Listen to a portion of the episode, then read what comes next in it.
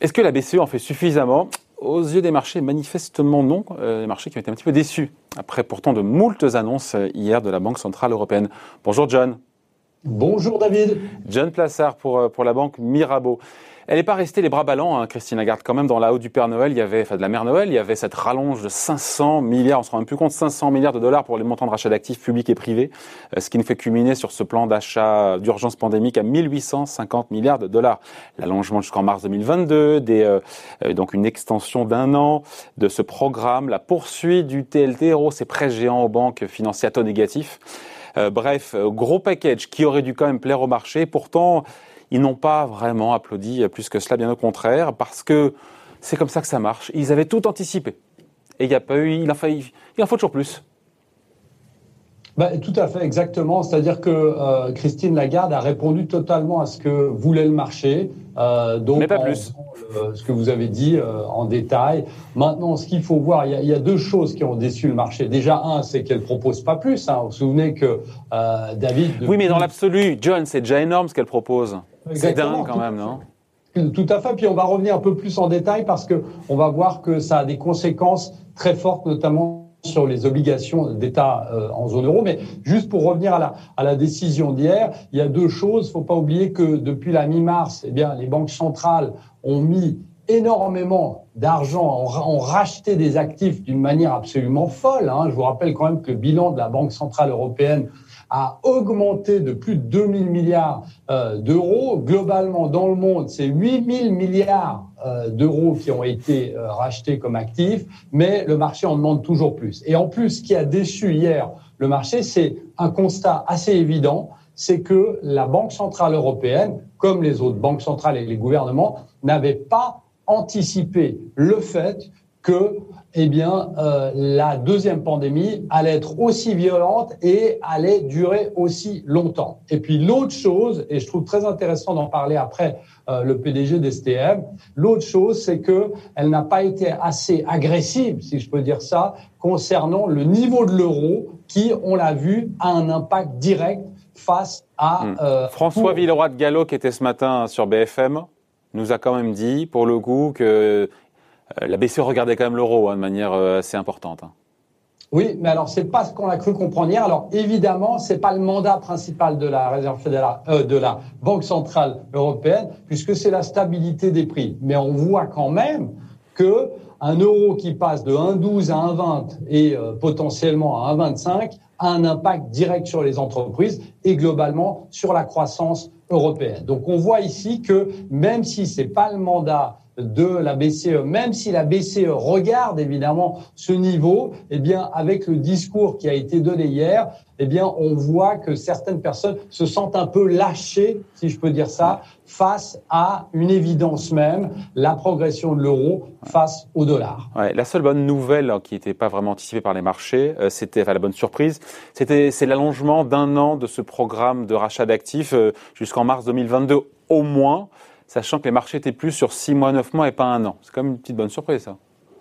Effectivement, c'est une bonne nouvelle, mais il faut rappeler ici, euh, pour euh, parler vraiment de, chiffres, hein, que euh, ce recalibrage va permettre à la Banque centrale européenne de continuer d'avaler 3,3 milliards d'euros d'obligations par jour. Qu'est-ce que ça veut dire? Ça veut dire que tous les jours, la Banque centrale européenne achète des obligations d'État et selon les calculs de Bloomberg, à la fin de l'année prochaine, eh bien, la Banque centrale européenne devrait détenir environ 43% du marché des obligations souveraines allemandes euh, et environ un cinquième des euh, obligations italiennes. Qu'est-ce que ça veut dire concrètement? Ça veut dire que dès qu'il y a du, ce qu'on appelle du papier, des obligations souveraines allemandes et européennes qui sont mises sur le marché, ben la Banque centrale achète ces euh, obligations. Qu'est-ce que ça veut dire concrètement? Ça veut dire que les rendements, vous savez, on essaye de trouver des rendements dans ces situations un peu difficiles et où il y a plein de points d'interrogation. Ben, les rendements de ces obligations baissent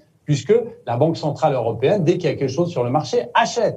Et on est dans un extrême, on en a déjà parlé ensemble, David, où on voit que les obligations arrivent dans des zones négatives parce que de toute manière, vous avez un acheteur qui est la Banque Centrale Européenne. Et ce matin, j'ai regardé sur euh, Bloomberg et si vous prenez, par exemple, le 100 ans autrichien, d'accord C'est le, gouvernement autrichien qui a mis euh, sur le marché une obligation qui se terminera en 2120 il rapporte aujourd'hui seulement 0,37%. 40 points de base. Un impact direct de ce qui est en train de se passer avec la Banque Centrale Européenne qui aspire littéralement les, obligations d'État. Bon, ce recalibrage de ces outils conventionnels, au-delà de la réaction des marchés, euh, est-ce que c'est de nature à, à, soutenir le rebond de l'économie réelle ou, j'ai envie de dire, de mieux résister aux divers reconfinements, reconfinements en série? Alors, c'est une très bonne question. Il y, a, il y, a, deux choses. On sait que c'est fondamentalement pas spécifiquement l'action de la, de la, Banque centrale européenne qui va redynamiser l'économie, mais c'est plutôt ce qu'elle a proposé face aux banques. C'est que c'est ce qu'on appelle le TLTRO, c'est le mécanisme de soutien au, au crédit bancaire qui force d'une certaine manière, en passant les taux euh, au niveau négatif pour les banques, qui force les banques à prêter de l'argent aux consommateurs et aux entreprises. Puisqu'elles gagnent 1% à chaque fois. Exactement. Euh, mais on voit que ça fonctionne pas très bien. Déjà parce qu'il n'y a pas énormément de demandes et de l'autre côté surtout parce que les critères mis en place par les banques eh bien, sont drastiques parce qu'elles ont peur, ces banques, qu'il y ait, euh, par exemple, des faillites qui arrivent. Et la deuxième chose, ce qu'a rappelé Christine Lagarde hier avec euh, justesse, c'est qu'elle a dit que ce sont les gouvernements aussi, à travers les mesures de relance, qui doivent absolument mettre du leur pour faire repartir la machine. Donc je dirais que c'est vraiment, c'est pas seulement la, la, Banque centrale européenne ou la Réserve fédérale américaine, c'est surtout l'action des banques qui prêtent et l'action des gouvernements qui lancent des, euh, des, des, des, des, projets, des, des mesures de réforme. Et on parle évidemment, euh, David, de, ce, de, de, cette implémentation des 750 milliards d'euros de l'Union européenne pour faire pour relancer euh, l'économie européenne face à la crise du coronavirus. Ouais, relancer avec un rebond, pour le coup justement, euh, John, qui est prévu pour 2021 de l'économie, mais qui sera moins fort que prévu. On s'en doutait, mais la BCE a mis des chiffres dessus. Ça sera un petit 4%, 3,9% de rebond au lieu de 5, avec un rebond pour le coup plus fort en 2022, un point de plus, mais c'est déceptif pour les marchés, même si c'est pas non plus une surprise. Non, c'est pas c'est pas une surprise. Euh, et, ce que je disais au début, c'est que même la, la, Banque centrale européenne a été euh, a été très surprise de la violence de ce de ce deuxième euh, confinement ou semi-confinement. Et on peut imaginer si la campagne de vaccination arrive pas très rapidement que potentiellement on a même une troisième vague. Donc euh, la Banque centrale européenne sera obligée de baisser encore ses estimations pour 2021. Alors évidemment, euh, vous aurez un, un, rebond mécanique, je dirais, en 2022, parce que les, les, bases de comparaison sont plus faciles. Mais ici, on est vraiment face à l'inconnu. C'est pour ça que la Banque centrale européenne continue de racheter, racheter des actifs et potentiellement pourrait remettre une couche l'année prochaine en fonction de l'évolution de euh, cette crise sanitaire. Ouais. Et Christine Lagarde, d'ailleurs, hier, John, qui s'est un petit peu avancé sur... Euh comment dire, la datation de la fin de, la crise, et elle nous dit fin 2021 marquera une immunité collective. Donc voilà, bon, voilà, elle est allée sur ce terrain-là.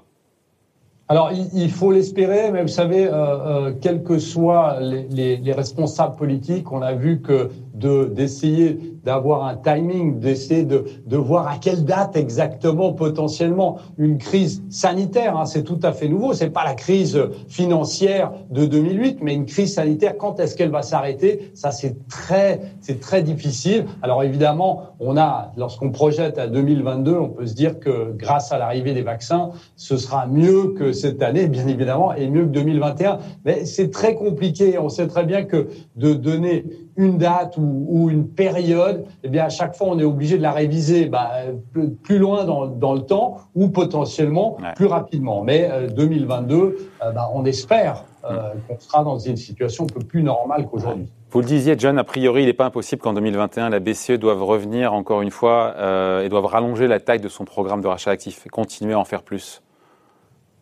Alors, euh, on, va voir en 2021 parce que, euh, en fait, ce qui va se passer, c'est que euh, vous allez être dans une situation où, et on, l'a vu aussi aux États-Unis, où en fait, c'est d'une certaine manière, la BCE le dira jamais, mais d'une certaine manière, c'est le marché qui va un peu dicter et un peu pousser euh, la BCE à agir, puisque on va voir que si l'économie ne repart pas, et je rappelle, c'est pas simplement la BCE qui est fautive hein, de, de, de, cette, de cette euh, économie euh, négative qu'on a aujourd'hui, mais si on voit qu'il n'y a pas assez d'avancées, si on voit que la campagne de vaccination ne fonctionne pas bien, si on voit que la croissance est toujours atone, eh bien, elle devra en mettre une couche. Pousser Christine Lagarde à rajouter une couche au milieu de l'année prochaine. Qu'est-ce qu'elle aurait dû annoncer pour ne pas décevoir C'est une, très bonne question.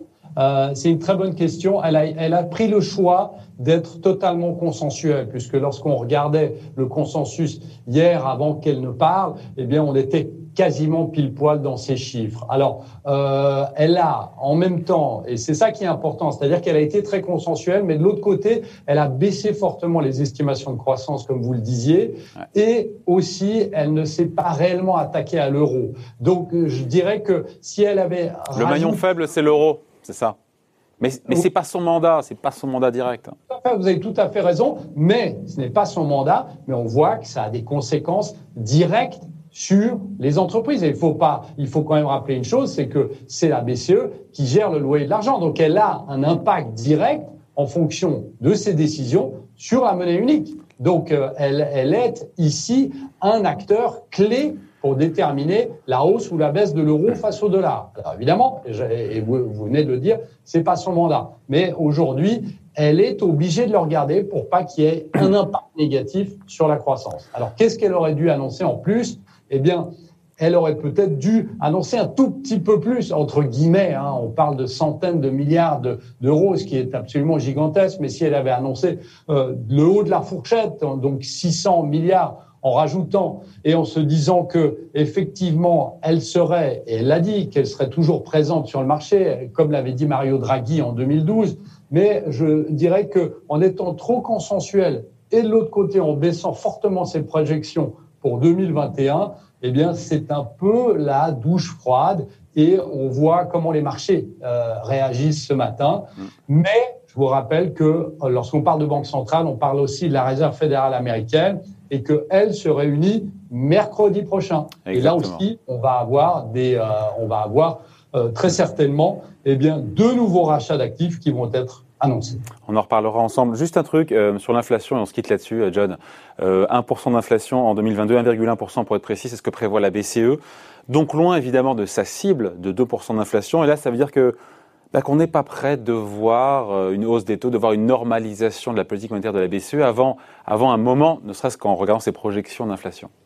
Bah, vous avez tout à fait raison. C'est-à-dire qu'il y a, y a, euh, on revient sur ce mandat de la stabilité des prix, c'est proche de proche de 2%. On voit qu'il y a une problématique, notamment sur les salaires. Hein. Vous savez que c'est un gros composant de, de l'inflation et les salaires n'augmentent pas. Et on a vu euh, que euh, même en Allemagne, euh, la, la, réduction du taux de la TVA avait aussi fait baisser mécaniquement l'inflation. Donc, euh, on est dans une situation aujourd'hui où il n'y a pas d'inflation du tout et euh, ça devrait durer. Donc, euh, ça donne de la visibilité sur cette politique monétaire dans les prochaines années.